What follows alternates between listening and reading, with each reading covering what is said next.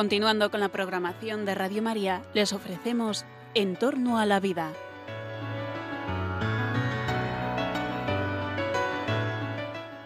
Es un espacio dirigido por José Carlos Avellán y Jesús San Román.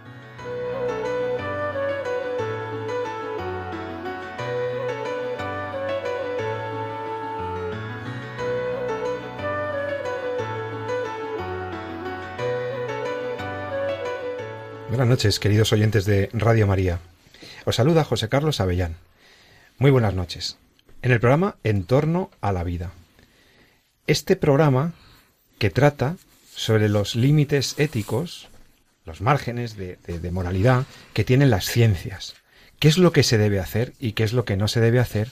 Porque la tecnología biomédica, las modernas ciencias biomédicas nos ofrecen un enorme arsenal, un abanico enorme de posibilidades de tratamientos, de líneas de acción, de líneas de investigación, de actuaciones clínicas e investigadoras, algunas de las cuales pues podrían tener alguna dificultad moral, alguna dificultad ética. No todo lo técnicamente posible es bioéticamente admisible. O lo que es lo mismo, que no todo lo que la tecnología nos permite hacer quizá lo debamos hacer con un paciente o en, una, en un centro de investigación. Y esto lo saben los médicos, lo saben los investigadores, lo saben la, la sociedad. La sociedad, a través de esta ciencia de la bioética, eh, procura favorecer la reflexión ética sobre los límites de estas investigaciones. Y a nosotros, en, en torno a la vida, eh, en este tu programa mm, tan apasionante sobre las cuestiones de ciencia, pues nos preocupa encontrar criterios racionales, nos ocupa tener criterios eh, filosóficos, antropológicos, razones para poder enjuiciar los adelantos tecnológicos y científicos. Por eso, a lo largo de los meses y de los años que llevamos con este programa, has visto aquí pues temas de genética, de tecnología biomédica, de eh, qué se puede hacer con un paciente y qué no, los temas de la eutanasia, por supuesto los temas de aborto, reproducción asistida, todos esos temas nos han interesado. Pero hay un tema de carácter bioético que nos preocupa especialmente en un país como, como España, en un país en su entorno, y que está a la base de los fundamentos de un Estado de Derecho y de un Estado democrático. Es un tema que afecta a los bioéticos, que afecta a los médicos, a los sanitarios, pero en realidad no trasciende a todo lo que es el ámbito de la salud, porque nos interesa a todos los ciudadanos. Y es el tema que hoy queremos abordar aquí en Entorno a la Vida. Queremos tratar contigo y hablar contigo de un derecho fundamental, sí, un derecho que está en la Constitución, pero que tiene un fundamento ético, un fundamento filosófico muy profundo. Queremos hablar contigo hoy y queremos eh, iluminar criterios y razones sobre el derecho a la objeción de conciencia. La objeción de conciencia que te sonará, lo habrás visto, ejercer por personas a veces de manera heroica, el derecho a resistirse, el derecho a no cumplir, el derecho a intentar eh, no eh, obedecer a una prescripción legal, normalmente una prescripción jurídica, que obliga a una persona a hacer algo como un verdadero deber, algo que es un deber jurídico, que deberías hacer pero que te violenta en tu conciencia que algo en tu interior te está diciendo, tu razón, tu moralidad, tus principios, tus criterios, tus valores morales, tus valores religiosos, en un momento determinado podrían decir, yo esto no lo debo hacer, aunque hay una norma que me está obligando a hacerlo. ¿Qué pasa cuando en un Estado de derecho, un Estado que se rige por leyes, las leyes nos mandan cosas que quizá nos violentan tan profundamente como para sentir la necesidad, casi la obligación moral de resistirnos a ellas. ¿Qué pasa, qué pasa con una cosa tan clara como la seguridad jurídica? ¿Qué es la seguridad jurídica? La sensación de que la gente cumple las leyes, de que las leyes se pueden conocer y que las leyes las cumplen la gente habitualmente. Que el ciudadano promedio cumple con sus obligaciones jurídicas, sabe hasta dónde llegan sus obligaciones, sabe hasta dónde llegan sus derechos, y eso lo llamamos seguridad jurídica, que todo el mundo cumple la ley. Ah, pero entonces, ¿y si las leyes prescriben, ordenan, mandatan asuntos, comportamientos que van contra la ética, contra la moral, por ejemplo, contra la ley natural? Sí, contra la ley de la naturaleza, la ley natural. ¿Qué pasa si en un momento determinado nos encontramos con una legislación que contradice nuestros principios más básicos? Lo que entendemos que es fundamental en la vida e irrenunciable. Bueno, esto puede ocurrir. No es muy habitual. Afortunadamente las leyes son sensatas, son peritas, son eh, racionales y no obligan a hacer cosas contra la conciencia de las personas, pero algunos ejemplos históricos hemos tenido. ¿Qué pasa cuando un eh, señor que ejerce la medicina viene obligado por, eh, por su servicio médico, por el hospital o por la unidad en la que trabaja, a realizar un acto pretendidamente médico que contraría su deontología, sus deberes éticos profesionales, o que contraría sus deberes morales más profundos. Por ejemplo, la objeción de conciencia planteada por los médicos, ginecólogos, obstetras, etcétera, a la práctica del aborto voluntario. ¿Qué pasa cuando un ciudadano, un farmacéutico, se niega a expender, a dispensar en su farmacia un fármaco, una composición química que no podemos llamar medicamento porque no cura nada, que no tiene una función de mejora para nadie, pero que es una composición química directamente dirigida a impedir que un embrión humano salga adelante en el útero de una, de una mujer. Y se niega, por ejemplo, a vender una píldora poscoital, una píldora de estas del día después, bueno, pues que ese farmacéutico, como es, como la venta de ese fármaco es legal y hasta tiene ciertas obligaciones administrativas de contar con unos elementos, unos, un estocaje de ciertos medicamentos, pues se encuentra con la posibilidad de ser sancionado porque no quiere dispensar ese elemento, esa, ese compuesto en su farmacia. Y, y va una chica o va una pareja y le dice, oiga, es que yo quiero el APDD la píldora al día después. Y el farmacéutico le informa, mire usted, que este, este fármaco tiene efectos, eh, aparte de los efectos anovulatorios, puede tener efectos muy, muy perniciosos para su salud, no creo que sea un bien para, para nadie, esto no debería estar en la farmacia y yo no lo vendo. Y se enfrenta a una sanción por parte del orden administrativo y se enfrenta a un juicio por no vender el fármaco porque hace objeción de ciencia y de conciencia. ¿O qué pasaba con estos padres? Te acordarás, los que tienen eh, más de 30 años se acordarán de lo que ha pasado hace unos años en España cuando un grupo eh, relativamente grande de padres de familia eh, se negaron a que sus hijos asistieran a unas clases en, dentro del currículo del colegio, asistieran a unas clases de una asignatura llamada Educación para la Ciudadanía, algunos de cuyos delineamientos eh, estos padres entendían que eh, eran un adoctrinamiento moral que no formaba parte de lo que el colegio debía o el colegio el centro debía hacer y que por lo tanto siendo una injerencia en la formación moral de sus hijos no debían asistir sus hijos a esa a esa clase y entonces aunque eh, existía una obligación por parte de los niños de estar en esas aulas, los padres eh, se resistieron y ejercieron un movimiento de desobediencia civil, de objeción de conciencia a la asignatura Educación para la Ciudadanía. Bueno, todavía yo recuerdo, los que sean mayores de 40 se acordarán como yo de los objetores de conciencia al servicio militar obligatorio. Cuando los chicos teníamos que ir a la mili y había gente que decía no querer portar las armas y iba contra sus principios y contra sus valores y esgrimiendo esto realizaba una prestación social sustitutoria. Y no cumplía con un deber legal. La obligación, la leva forzosa, estaba sancionada por el ordenamiento jurídico. Los chicos teníamos que ir a la mili, sí o sí. Solamente si hacías objeción de conciencia, eh, tenías una salida legal para no cumplir con una norma que, decían ellos, los objetores, violaba o violentaba sus principios morales, filosóficos, etcétera. O sea que esto de la objeción de conciencia es algo que podemos comprobar que tiene una vigencia y una, y una recurrencia en la vida social. Y en un Estado de Derecho es un verdadero desafío. Es un verdadero desafío a los planteamientos del Estado. ¿Por qué? Porque, porque la ley hay que cumplirla. Sí, pero ¿qué es más importante, la ley o la conciencia? ¿Y hasta dónde me puede obligar una ley? ¿Y puede una ley ser tan injusta que mi obligación en realidad sea resistirme a ella? ¿Y qué puede hacer la gente para hacer objeción de conciencia? ¿Y qué consecuencias puede tener la objeción de conciencia? ¿La objeción de conciencia es lo mismo que la desobediencia o la insumisión civil? ¿Son delincuentes los objetores de conciencia? En realidad están quebrantando una norma. ¿Debería tener amparo su conducta en un ordenamiento jurídico constitucional como el nuestro? De hecho lo tiene, ¿eh? Es una pregunta retórica porque lo tiene.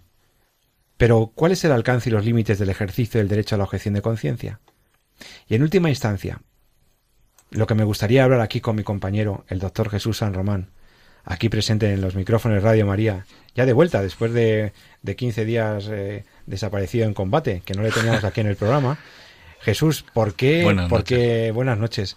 A ti esto de la objeción de conciencia, como médico que eres, porque claro, los juristas lo tenemos como muy claro, ¿no? Vemos hay un contraste entre la justicia, la seguridad jurídica, la conciencia y la ley.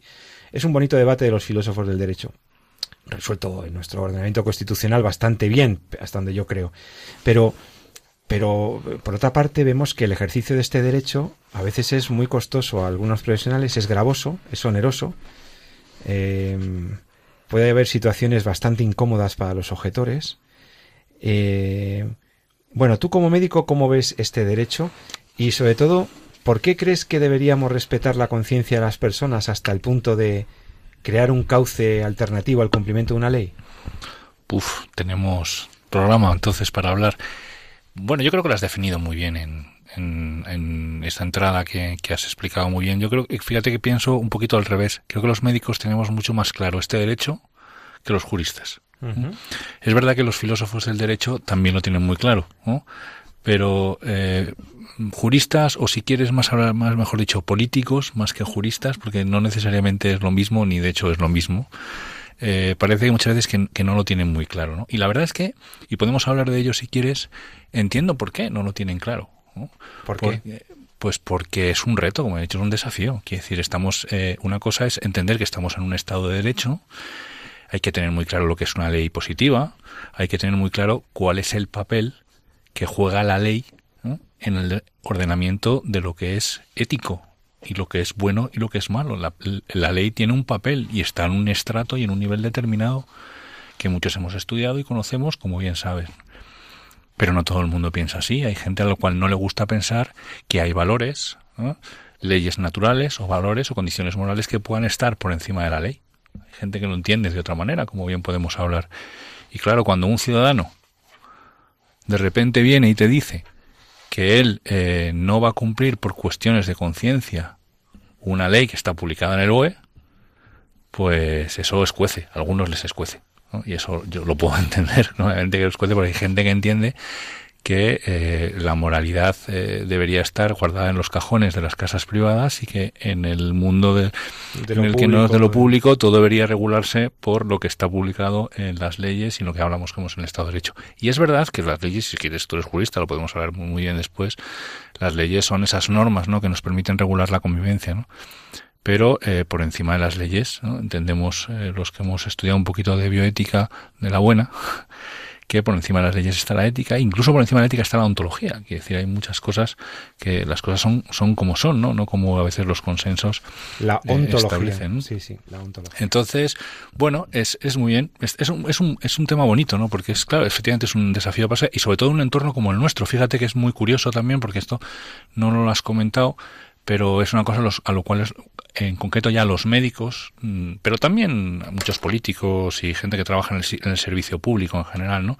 Pero los médicos especialmente nos enfrentamos mucho a ello porque el sistema sanitario español es un sistema que es universal, que es un sistema público, ¿no? de acceso universal, no es como el americano, es privado, donde eh, bueno, tú puedes marcar cuáles son las, tus pautas de actuación y punto final. ¿no? En el sistema público pues hay unas prestaciones y hay unos derechos y unas garantías eh, de los pacientes a ser tratados. ¿no? Y el fondo, el médico, eh, es un trabajador también del sistema público, ¿no? Está prestando sus servicios como profesional al paciente y trabaja para el sistema público. Por tanto, cuando eh, se establece una prestación sanitaria, en el fondo lo que el, Estado está diciendo, el sistema sanitario está diciendo que todos los pacientes tienen derecho a esa prestación sanitaria si está definida en la cartera de servicios. Y claro, que venga ahora un médico y diga que, él, que es el trabajador, en principio el protagonista, el que tiene que prestar ese servicio, que venga y diga que yo no lo voy a hacer, pues entra en un conflicto, claro, un conflicto diciendo, bueno, está el paciente que exige un derecho, está el Estado que se lo garantiza, y viene el trabajador, entonces la respuesta así que a todos nos puede ocurrir, pues, pues bueno, pues si tú no quieres, pues te despido. ¿no? Pero claro, no señor, porque hay unas cuestiones que están por encima de esa ley. Entonces, también hay unos límites, es decir, no todo puede ser, no todo es, eh, es por así decirlo, eh, diana de la objeción de conciencia, no se puede objetar de cualquier cosa, pero sí que hay algunas determinadas situaciones que entran en unos niveles de agresión a lo que es la conciencia a lo cual tú te puedes eh, declarar objetor y el Estado tiene que reconocértelo. Y no puede haber mella ni en tu trabajo ni en tu condición de, médico del sistema de salud, aunque exista ese conflicto de intereses que además ha sido estudiado muchas veces también en algunas revistas eh, de bioética de la profesión sanitaria, ¿no? Si, el, si es compatible el derecho a la objeción de conciencia en el médico o, es, o, el médico tiene que quedarse al margen del derecho a la objeción de conciencia.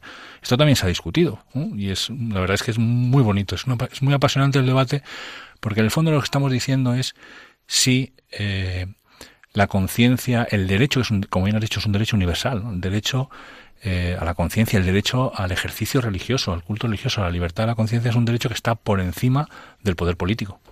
Sí, una de las de las típicas objeciones que se ha hecho al, al tema de la objeción de conciencia como derecho fundamental es hasta qué punto podían ser titulares de ese derecho o podían ejercerlo los funcionarios públicos.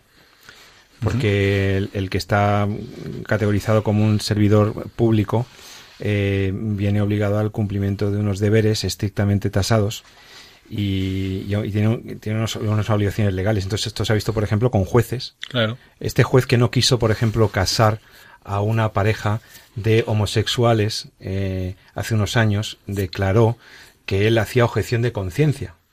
Bueno, él era el juez que le tocaba por lo civil, por la situación eh, de, por la ley de planta, por lo que sea, por la correspondiente eh, jurisdicción, atender esa solicitud de un matrimonio de dos personas del mismo sexo, y aunque eso es una cosa legal en nuestro país, como ya sabemos, en realidad para él eh, era una cuestión que le violentaba en su conciencia sancionar esa, esa, esa unión.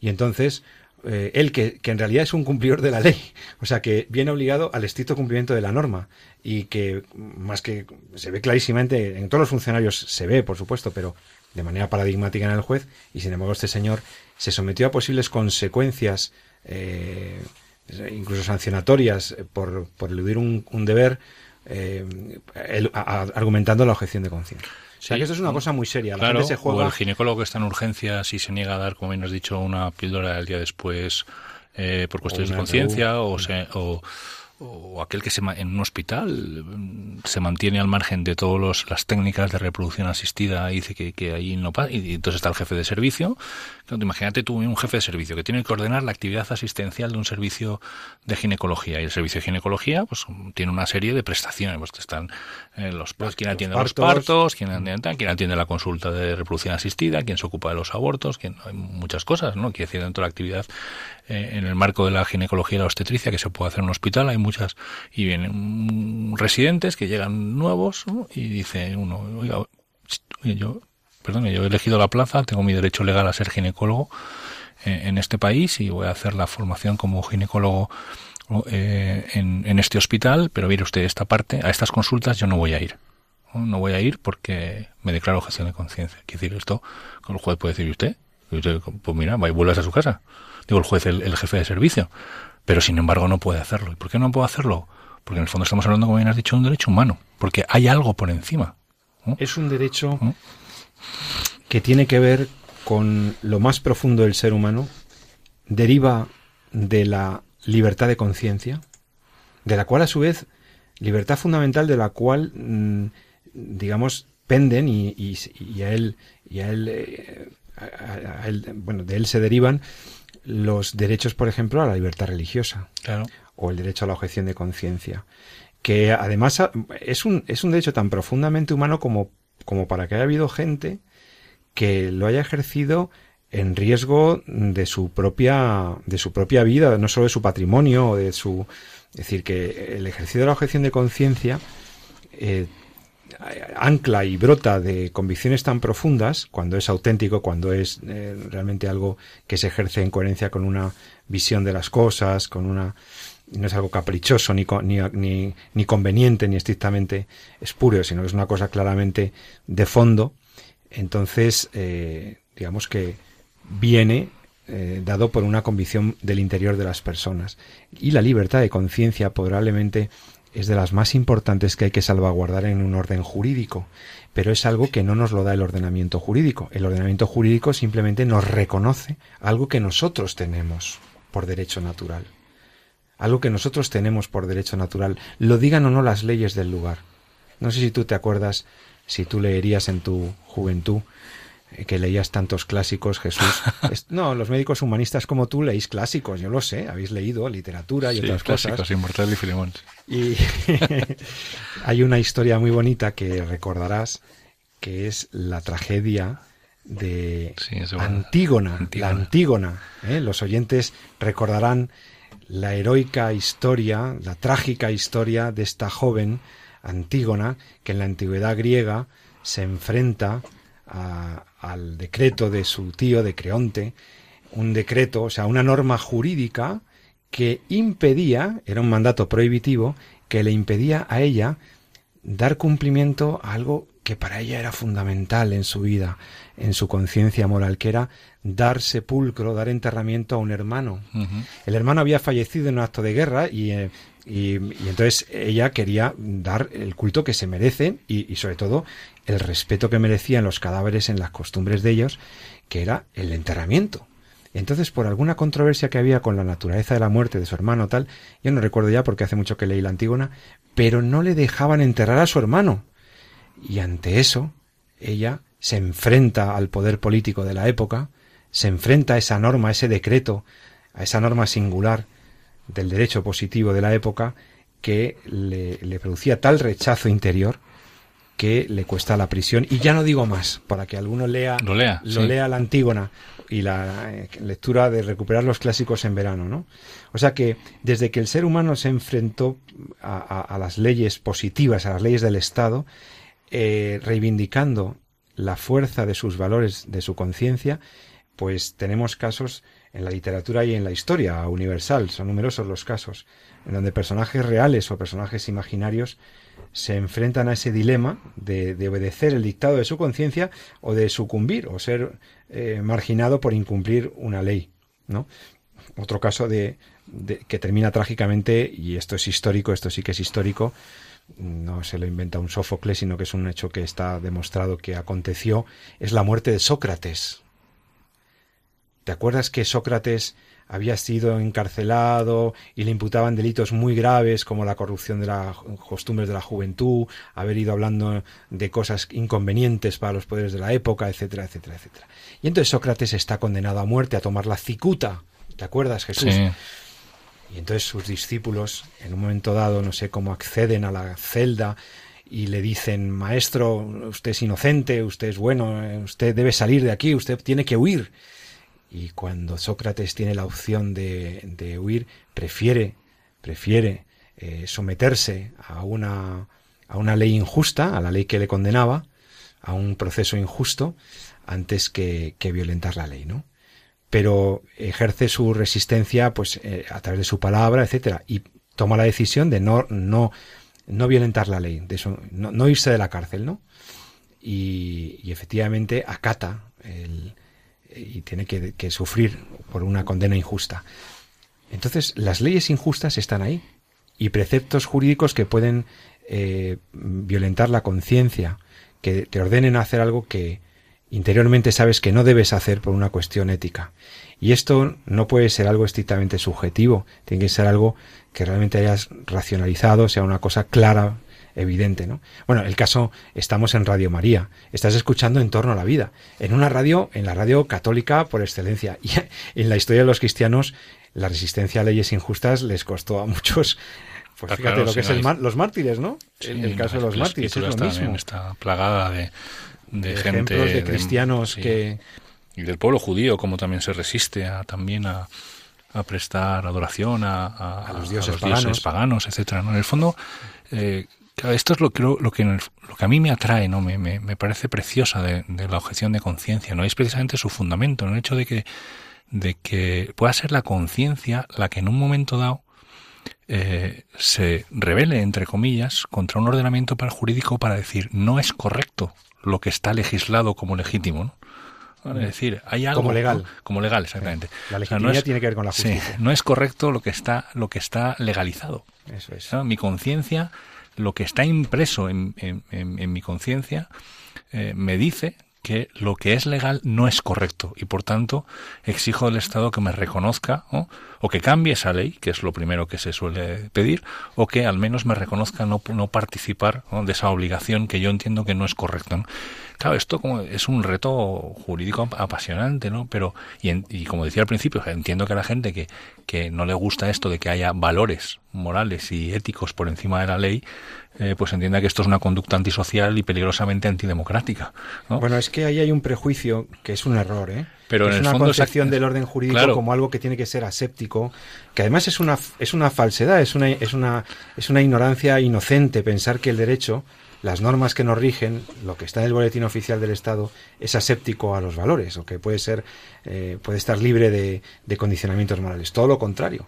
Eh, no hay ninguna norma en el BOE, incluso la norma que más técnica o más eh, de cuestiones concretas te pueda parecer, que no lleve detrás un planteamiento sobre el hombre, sobre la realidad, sobre la relación entre la persona y el Estado, y por lo tanto planteamientos eh, sobre los comportamientos morales debidos en la vida social, debidos en el sentido de obligatorios. No hay ninguna norma que sea séptico a lo moral. por lo tanto, ese es un primer prejuicio que hay que romper ya. O sea, primera idea, eh, las normas se fundan en consensos morales. Las normas, en un, en un, especialmente en un contexto democrático, recogen los consensos morales mayoritarios. Y las normas pueden, en esa recogida de los consensos morales de la época, eh, acertar o no acertar. Ahí está la clave. Hombre. Ahí está la clave. La, clave está en diferenciar, o sea, en que la verdad la descubrimos mediante el consenso, si quieres, pero no la construimos con el consenso. Totalmente, y además el consenso no necesariamente nos lleva a la verdad. Exactamente.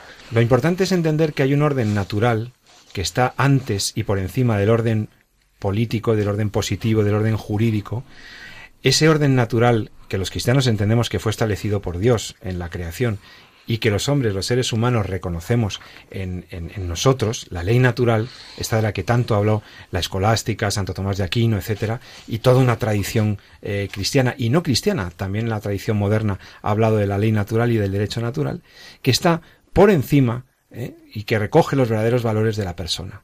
Por eso, las normas que hacemos y que en el Parlamento, en los que se hacen en el orden civil, en el orden político y que van al Boletín Oficial del Estado, son normas que serán justas en la medida en que recojan los elementos de justicia del derecho natural. O lo que es lo mismo, una norma que sale del Parlamento y que tenemos que cumplir los ciudadanos, la tendremos que cumplir, sí, pero podrá ser justa o injusta. Y esto no depende de mis opiniones o de que me vaya bien o me vaya mal la norma. Es que hay un orden objetivo, que se llama derecho natural, que me está diciendo, que me está dando la medida, me está siendo el espejo en el que debe mirarse el orden jurídico positivo, el orden del Estado, para saber si esa norma debe ser eh, o no eh, humana, correcta, ética, etcétera. Esto, por ejemplo, la percepción de que un decreto político era injusto le costó la cabeza a Santo Tomás Moro. O sea, es otro caso el, de Tomás Moro, ¿eh? cuando realmente en, este se, enfrenta se enfrenta a la decisión de un rey que no reconoce lo que el Papa había dicho. Y entonces Santo Tomás, el canciller, dijo, yo no entro a esto. Yo no, yo no entro a esto. Y entonces por eso es un ejemplo de un político y de un jurista que se opone, ¿eh? por una cuestión de conciencia, a un decreto eh, jurídico que, que, va contra la verdad del matrimonio, del hombre, etcétera, etcétera.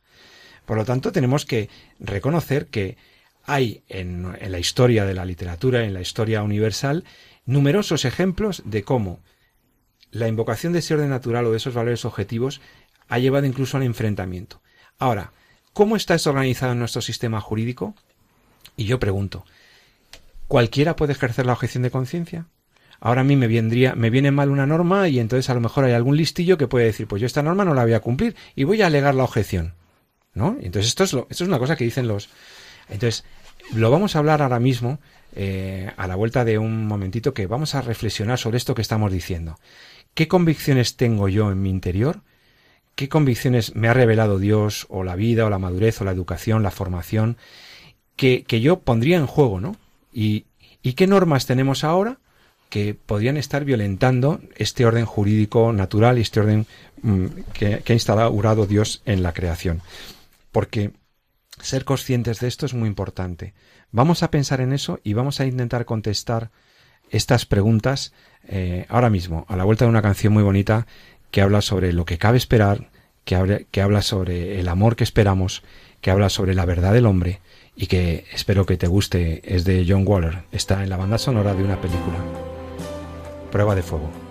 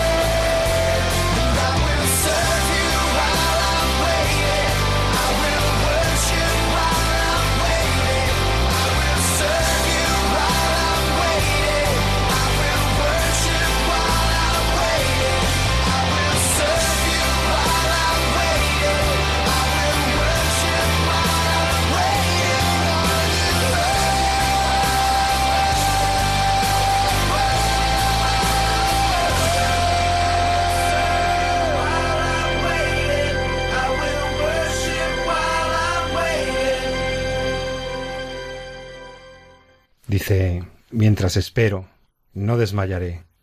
Te adoraré, te serviré mientras espero. Espero en ti, Señor, y estoy tranquilo. Esto dice la canción que has escuchado. Bonito, ¿verdad? Estás escuchando Radio María. Estás escuchando en la noche del viernes el programa de En torno a la vida.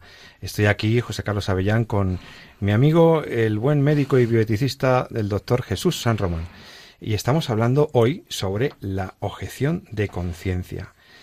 La objeción de conciencia que se plantea en diversos ámbitos, en los más frecuentes, pues probablemente las, las, profesiones sanitarias, médicos, farmacéuticos, enfermeras, matronas, en algunos campos también de la investigación científica. También hemos mencionado a los funcionarios públicos, corporaciones locales, miembros de la judicatura que se han significado ejerciendo ese derecho. También lo hemos visto en, en el cumplimiento de determinadas obligaciones legales, como fue lo del servicio militar y también es frecuente encontrar esta alegación de la objeción de conciencia en huelguistas de hambre o gente que alega creencias religiosas para que no se le practiquen determinadas cosas, los testigos de Jehová, etcétera. Es, es, es, muy llamativo también eh, cuando se reivindica la objeción de conciencia para ante actos médicos que se exigen para la ejecución de, por ejemplo, de sentencias como la pena de muerte, ¿no? Médicos que no quieren ser verdugos o funcionarios que se resisten ante la pena de muerte. En fin, y lo hemos visto incluso también en ámbitos como la educación. He, mencionado el caso de la resistencia de aquellos padres eh, que por una cuestión de conciencia también mm, eh, no querían que sus hijos fueran eh, indoctrinados, ellos decían así, en la en cuestiones morales a través de una asignatura que se introdujo en el currículo de los chicos, que era la educación para la ciudadanía. Y aquellos padres reivindicaban que no, que, que, que la educación era cosa de ellos, igual que el farmacéutico dijo que no, que no servía la píldora abortiva, o el médico y la matrona dijeron que no, que por una cuestión de conciencia no practicaban el aborto que les pedía ese, ese, esa señora o que les exigía el turno que le tocaba en el hospital, ¿no?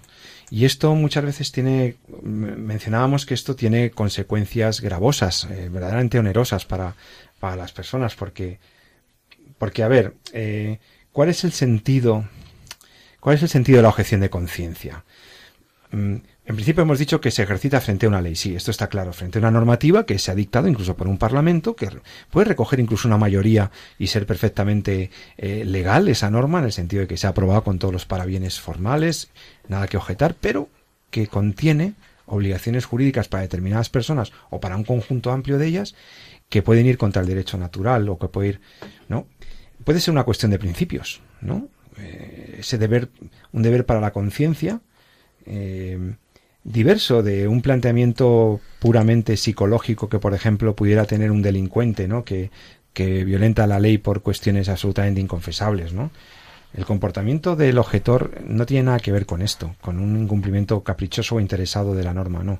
Si él incumple la norma, si él se resiste, es porque mm, tiene una eh, clara violencia interior con el cumplimiento de esa norma, ¿no? Y, por cierto, suele tener eh, consecuencias, insisto, porque hay mecanismos represivos establecidos por el Estado, por la sociedad, para este tipo de situaciones. ¿no? Em, ¿Por qué? ¿Por qué una persona puede llegar a jugarse eh, determinados privilegios en su puesto de trabajo o se arriesga a ser señalado en su servicio médico por no hacer un aborto? ¿O por qué una persona, una, una enfermera dice yo esto no voy a colaborar con esto, lo siento? Y lo tiene y va hasta el colegio hasta su colegio profesional a poner por escrito las, las motivaciones por las que bueno pues puede ser un juicio de carácter ético no ¿Eh? no no en razones eh, ideológicas o, o políticas o interesadas para nada para nada ¿Eh? esto esto de la objeción de conciencia no no se justifica en, en una pretendida autonomía del sujeto respecto de la norma o, o en un subjetivismo, ni mucho menos en un desprecio de la ley civil. No, más bien el objetor se enfrenta a las consecuencias de padece la norma, ¿no? Es una persona que está sufriendo porque hay una norma que está eh, atentando contra sus convicciones más interiores. Y por cierto, y, ahora doy la palabra al, doctor eh, San Román, mm, la objeción de conciencia no es una, por mucho que alguno lo quiera presentar así, sobre todo partidarios del positivismo jurídico, etcétera, y legalistas a ultranza, no es la objeción de conciencia una anomalía en el marco de las democracias. Para nada, no es una anomalía. En los sistemas democráticos, la libertad de conciencia se considera como un derecho fundamental, porque garantiza al individuo un ámbito, un ámbito de libertad frente a, los abusos del poder, frente a normas que claramente nos, nos, nos obligan a hacer cosas que no debemos hacer. Y esto puede ocurrir. Claro, esto tiene un límite. ¿Cuáles, ¿Cuáles serían los límites de la objeción de conciencia? Bueno, los juristas coinciden en que hay un límite genérico que es lo que llamamos el orden público. El orden público, o sea, no solamente el orden en el sentido de... El orden público es un concepto profundo, ¿no? Ese, tiene que ver con el bien común, ¿no? Entonces hay determinadas cosas que, que exigirían replantearse el ejercicio de la objeción de conciencia, implicaciones eh, sociales, colectivas, etcétera. Esto es, esto es verdad. Por ejemplo, tampoco el perjuicio a los derechos de terceros, ¿no? Eso también puede ser un, un, límite. Hay derechos de terceras personas que hay que, en principio, respetar. La objeción de conciencia debería basarse en un sistema de pensamiento y de creencias coherente, sincero y reconocido incluso socialmente, es decir, que fuera, pues mire, es que yo soy cristiano, entonces yo no mato. Entonces, como yo creo que el aborto es matar a un ser humano, pues yo no lo hago. Y no colaboro a ello. Y entonces la gente pues puede entenderte. Ah, que tú crees que es un ser humano, no, es que es un ser humano. Entonces yo no puedo matar al fruto de la concepción. Entonces, eh, eh, esto que un médico lo ve muy claro, puede ver también una enfermera, lo puede ver una matrona, y en un momento dado verse enfrentados con la incomprensión de la gente de su alrededor. Incluso con la incomprensión de la persona que, que, cree que, como está en el catálogo, en la cartera de servicios, pues tiene un derecho a que le practiquen el aborto. Y no existe tal derecho. Existe una autorización legal que lo ha convertido en un derecho en 2010, pero no es un verdadero derecho. Ya hemos hablado de ello en este programa. Por lo tanto, no es una opción, el, ejercicio de la objeción de conciencia no es algo caprichoso, no es un, un modo eh, bastardo de, eludir el cumplimiento de la ley, porque esto sería un fraude de ley. La objeción de conciencia eh, va a requerir con frecuencia la intervención de los jueces para ponderar los bienes que hay en juego y, y va, a poner en juego la valentía de los ciudadanos que en muchas ocasiones se juegan bastante en el ejercicio de la objeción de conciencia. ¿Te parece, Jesús? Sí, sí, es que bueno, una de las, ya, decíamos al principio que para una sociedad eh, en el cual la bandera de la tolerancia, por así decirlo, es eh, una de las banderas que más se esgrimen como una de las de las ventajas, lo cual ya es muy discutible en sí, pero bueno, entendiéndose como punto de partida, pues regular la objeción de conciencia no es eh, un plato de buen gusto, porque es, es, complicado, ¿no? precisamente por esos atributos que le estamos dando a, lo que es el concepto de la objeción de conciencia. ¿no? Pero ahí has dicho una cosa que me parece eh, muy, muy interesante, ¿no? y es que efectivamente cuando alguien eh, está objetando, o sea, hace valer su derecho a la objeción de conciencia, la víctima es el objetor. Esto es muy importante. es el que está sufriendo el conflicto que lleva eh, pues la existencia a una norma jurídica que sea de obligado cumplimiento y que cuyo contenido es el que afecta las creencias religiosas y morales de mi, eh, mi persona. Es decir, yo soy la víctima. Cuando yo estoy trabajando y me enfrento a que la ley me obliga a practicar un aborto a practicar una eutanasia, quien está sufriendo el peso de la ley es yo mismo, en tanto que esa ley está eh, creando una un, agresión inequívoca contra mi conciencia. Y entonces eh, también exige además que yo no tenga otra forma de poder salir de ese conflicto. A veces la objeción de conciencia es el último camino. Lo, lo, normal, lo que se entendería es que bueno hubiera procedimientos que pudieran permitir que yo me quedara al margen, pudiera tomar esa elección, lo que quisieras, pero cuando eh, el ordenamiento jurídico no me permite otra cosa más, decir, yo a mí no me queda más remedio por el conflicto al que me somete esta ley que no cumplirla, es cuando el Estado me lo tiene que reconocer. Con lo cual es una obligación, al fin y al cabo, del Estado democrático, del Estado de Derecho, el regular precisamente esa objeción de conciencia, pero claro, no es fácil. No, y además el Tribunal Constitucional ya se ha manifestado al respecto de que ese derecho lo tenemos las personas, aunque no hubiera nunca una ley, que probablemente será deseable que algún día se regule con una ley. Pero ahora mismo Simplemente, en la medida en que está recogida en la Constitución, tú puedes invocar la Constitución y decir, yo ejerzo mi derecho a la objeción de conciencia reconocido en la Constitución española de 1978, sin necesidad de que haya una ley que desarrolle o regule ese derecho. Cabe una invocación directa de la Constitución. Que lo que ocurre es que, claro, eh, alguno podría decir, pero es que hay que garantizar eh, el servicio, o sea, lo que es lo que está eh, el catálogo de prestaciones que, en un momento determinado hay en un servicio y, y, entonces tú generas un trastorno porque tú, bueno, bueno, pues entonces que se establezcan mecanismos, como tú dices, administrativos dentro de un servicio médico, de un hospital, lo que sea, para que, por cierto, mecanismos que no signifiquen mi señalamiento público. ¿Por qué tiene que.? Porque eh, esto de las listas, ¿no? Esto que, que salió en algún hospital que había que apuntarse. El médico, o sea, a mí que me registre, ¿no? Claro, claro no, es que, yo soy objetor. Usted es objetor, entonces usted se tiene que apuntar una lista. Y entonces ya es público. Me que, tengo que quedar registrado. Bueno, mire usted, lo tiene, tendrá que haber una lista que. Y llevar una etiqueta aquí que, en la bata, ¿no? Una bata y, y, una cruz, ¿no? Y una cosa para que se note y así todos me puedan señalar y perseguir mejor. Hombre, no, es que es una persecución, ¿eh? Es que esto de las listas, vamos a ver, que haya una lista en orden interno desde el punto de vista de que el jefe de servicio sepa que el doctor fulano o la doctora tal no practican abortos y que por lo tanto no le puedo poner en una actuación así, ¿vale? Pero, pero ¿por qué eso de apuntarse públicamente? Yo es que esto me parece una cosa demasiado íntima como para que lo tenga por qué saber todo el mundo. Lo, lo tendrá que saber quien organice el servicio y quien organice por el bien común la prestación. Bueno, fíjate que eso en el personal médico en, líneas generales tampoco te afecta mucho lo que el en, el personal médico lo hemos comentado eh, con las últimas leyes precisamente que han salido, ¿no? Con este tema de, la ley de garantías del, proceso de morir, las últimas voluntades, aquello que va contra el ex artis y lo que no, que hemos comentado en otros programas. Realmente donde tú te sientes eh, indefenso precisamente es en que no encuentras muchas veces ese mecanismo que te garantice el poder ejercer la objeción de conciencia. ¿no? A mí, en el fondo, pues esto ya es una cuestión más personal.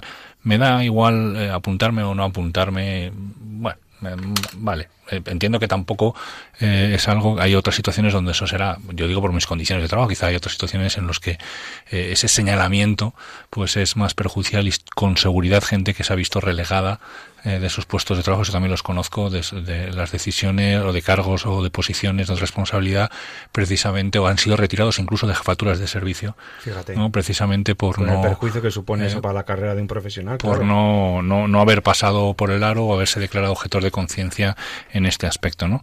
Pero el problema es la indefensión. Es decir, para el personal medio el problema es, y lo hemos comentado, lo hablábamos con la Asociación Española de Biótica también, cuando hablábamos de de la ley de, de, esta, de garantías del proceso de morir, que hay en la Comunidad de Madrid. es, es, que no es, una especie, parece que las leyes se quieren hacer una especie de ambigüedad, ¿no? En el que digo esto, pero no lo digo, pero lo permito por si acaso fuera para no mojarme y para contentar, y ahí en el fondo, en esa tierra de nadie, quien sufre, ¿no?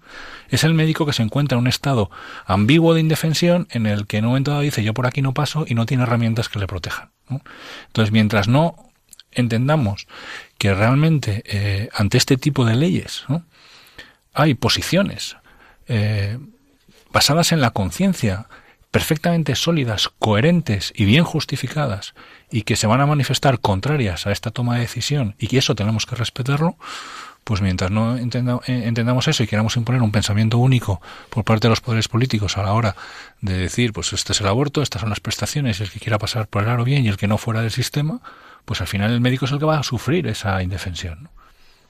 Totalmente. Y es que es también tienen que saberlo todos, los ciudadanos y no solo los profesionales de la salud, que esto de la objeción de conciencia está reconocida en la inmensa mayoría de, las constituciones, de los textos de las constituciones de otros países, de nuestro entorno y de, todo el mundo.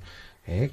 Constituciones nacionales que eh, recogen la libertad de conciencia de manera expresa también en Iberoamérica, también estoy viendo que, se ha manifestado diversas tribunales internacionales, la jurisprudencia internacional se ha manifestado en atención a los requerimientos de ciudadanos de todo el mundo, en situaciones muy complicadas, reconociéndoles ese derecho a la libertad de conciencia y a la objeción de conciencia.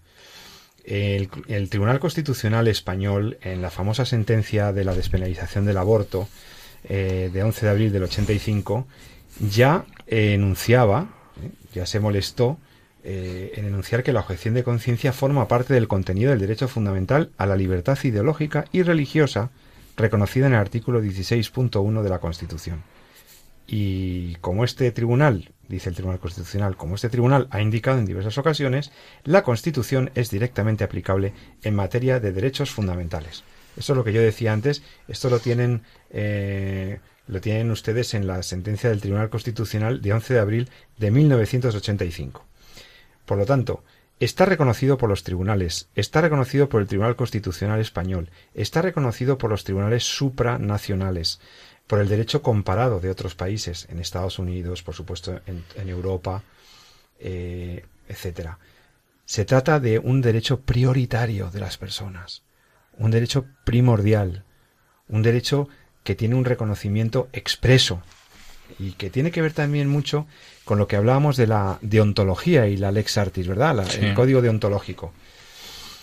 Porque Em, también en los códigos deontológicos, estos códigos éticos de las profesiones, que tiene cada profesión, el código deontológico de los abogados, el código deontológico de los médicos, de los farmacéuticos, de los enfermeros, estos códigos deontológicos recogen de manera expresa también en sus articulados, en sus textos, el derecho a la objeción de conciencia, con una protección específica. Por ejemplo, en el Código Deontológico de los Farmacéuticos Españoles, en el artículo 28 y en el artículo 33. En el Código Deontológico de los Médicos está en el artículo 26. El médico tiene derecho a negarse por razones de conciencia, a aconsejar algunos de los métodos de regulación y de asistencia a la reproducción, o a practicar la esterilización, o a interrumpir el embarazo. Ahí está, en el código deontológico. Y en breve habrá más. Eh, en, el código deontológico de enfermería también lo tienen expresamente reconocido. Estoy recorriendo con mi ordenador aquí, viendo todos los textos y todas las sentencias que hay sobre el tema de la eh, objeción de conciencia. Por tanto, no estamos hablando simplemente de una cuestión estrictamente moral, estrictamente moral o social. Estamos hablando de un derecho humano, como tú dices. Sí, y además que tampoco es un privilegio, ¿no? Que de fondo el agredido es el, como decíamos, el agredido es el de ojeta, que además incluso eh, puede estar eh, obligado a hacer, esto pasa como decías, el servicio militar, que decir, yo no quiero la mili, no voy a y ya, ¿no? Sino que tengo de evitar desequilibrios, pues tengo que hacer alguna prestación sustitutoria, porque en el fondo es eso es, una diferencia muy clara con la insumisión. Eso decir, Los insumisos sí que eran delincuentes, nos podrían tener alguna simpatía, eran jurídicamente delincuentes. Claro, decir, una cosa es que yo no, hace, no, no haga lo que esta ley me dice por cuestiones de conciencia, otra cosa es que no quiera prestar eh, a la sociedad el, servicio que la sociedad establece que yo debo prestar, ¿no? Entonces existe, pues, una, decíamos que hay una prestación social sustitutoria, ¿no? Quiere decir, no es un yo paso de todo, ¿no? Sino simplemente, oiga usted, es que a mí me agrede. Es un y por tanto es un derecho individual, ni siquiera es un derecho colectivo, de un, es un derecho mío, de mm, persona en función de mi libertad de conciencia. Para terminar, quisiera decirles también, recordarles que el magisterio de la Iglesia, el magisterio pontificio, los diversos papas se han ido pronunciando sobre esto, desde Juan Pablo II, Benedicto XVI, en muchas ocasiones, por cierto. Tengo mm. varios textos. Es bastante reciente en general, porque es, verdad que estas leyes han ido apareciendo en el contexto sanitario pues en los últimos 50, 60 años. ¿no? Claro, pero ya la doctrina de la Iglesia habla expresamente, también la Asamblea Pontificia de la, Academia Pontificia Provita, también en, diversas ocasiones ha hablado de la objeción de conciencia. Por lo tanto, está dentro de la doctrina de la Iglesia el respeto a este derecho natural. Pues nada, Jesús, se nos ha acabado el tiempo. Hablando de un tema tan interesante como que hemos visto que ejercen médicos, farmacéuticos, jueces, ciudadanos. noches de verano. Y, y, bueno, pero es que creo que es un tema que merecía la pena recuperar, que merece la pena reivindicar. Yo, eh, sin más, quiero primero reconocer a los valientes objetores de conciencia que han llevado eh, su objeción y su derecho incluso hasta, hasta límites heroicos, ¿no? enfrentándose a, a sanciones, a, a, perjuicios severos para, para, ellos, porque esta valentía de los objetores ha abierto brecha, ha abierto territorio para que todos seamos más libres y nuestra conciencia y la ética tenga un mayor espacio en la vida social. Así que, bueno, pues nada, Jesús, que tengas muy buen fin de semana que mm, sigas, eh, que bueno, que si te puedes coger unas vacaciones, que te las cojas, pero que dentro de 15 días podamos seguir escuchando. Sí, sin duda, que estaremos. Pues nada, y a todos vosotros, queridos oyentes, eh, eh, pues recomendaros que disfrutéis mucho estas navidades, estas navidades, estas vacaciones en familia, que, que descansen mucho, que tengan tiempo también para Dios, para los suyos, y que si quieren, nos volvemos a encontrar dentro de 14 días. Que Dios les bendiga a todos, que Dios nos bendiga a todos y no, recuérdenlo, amen la vida y defiéndanla. Muy buenas noches.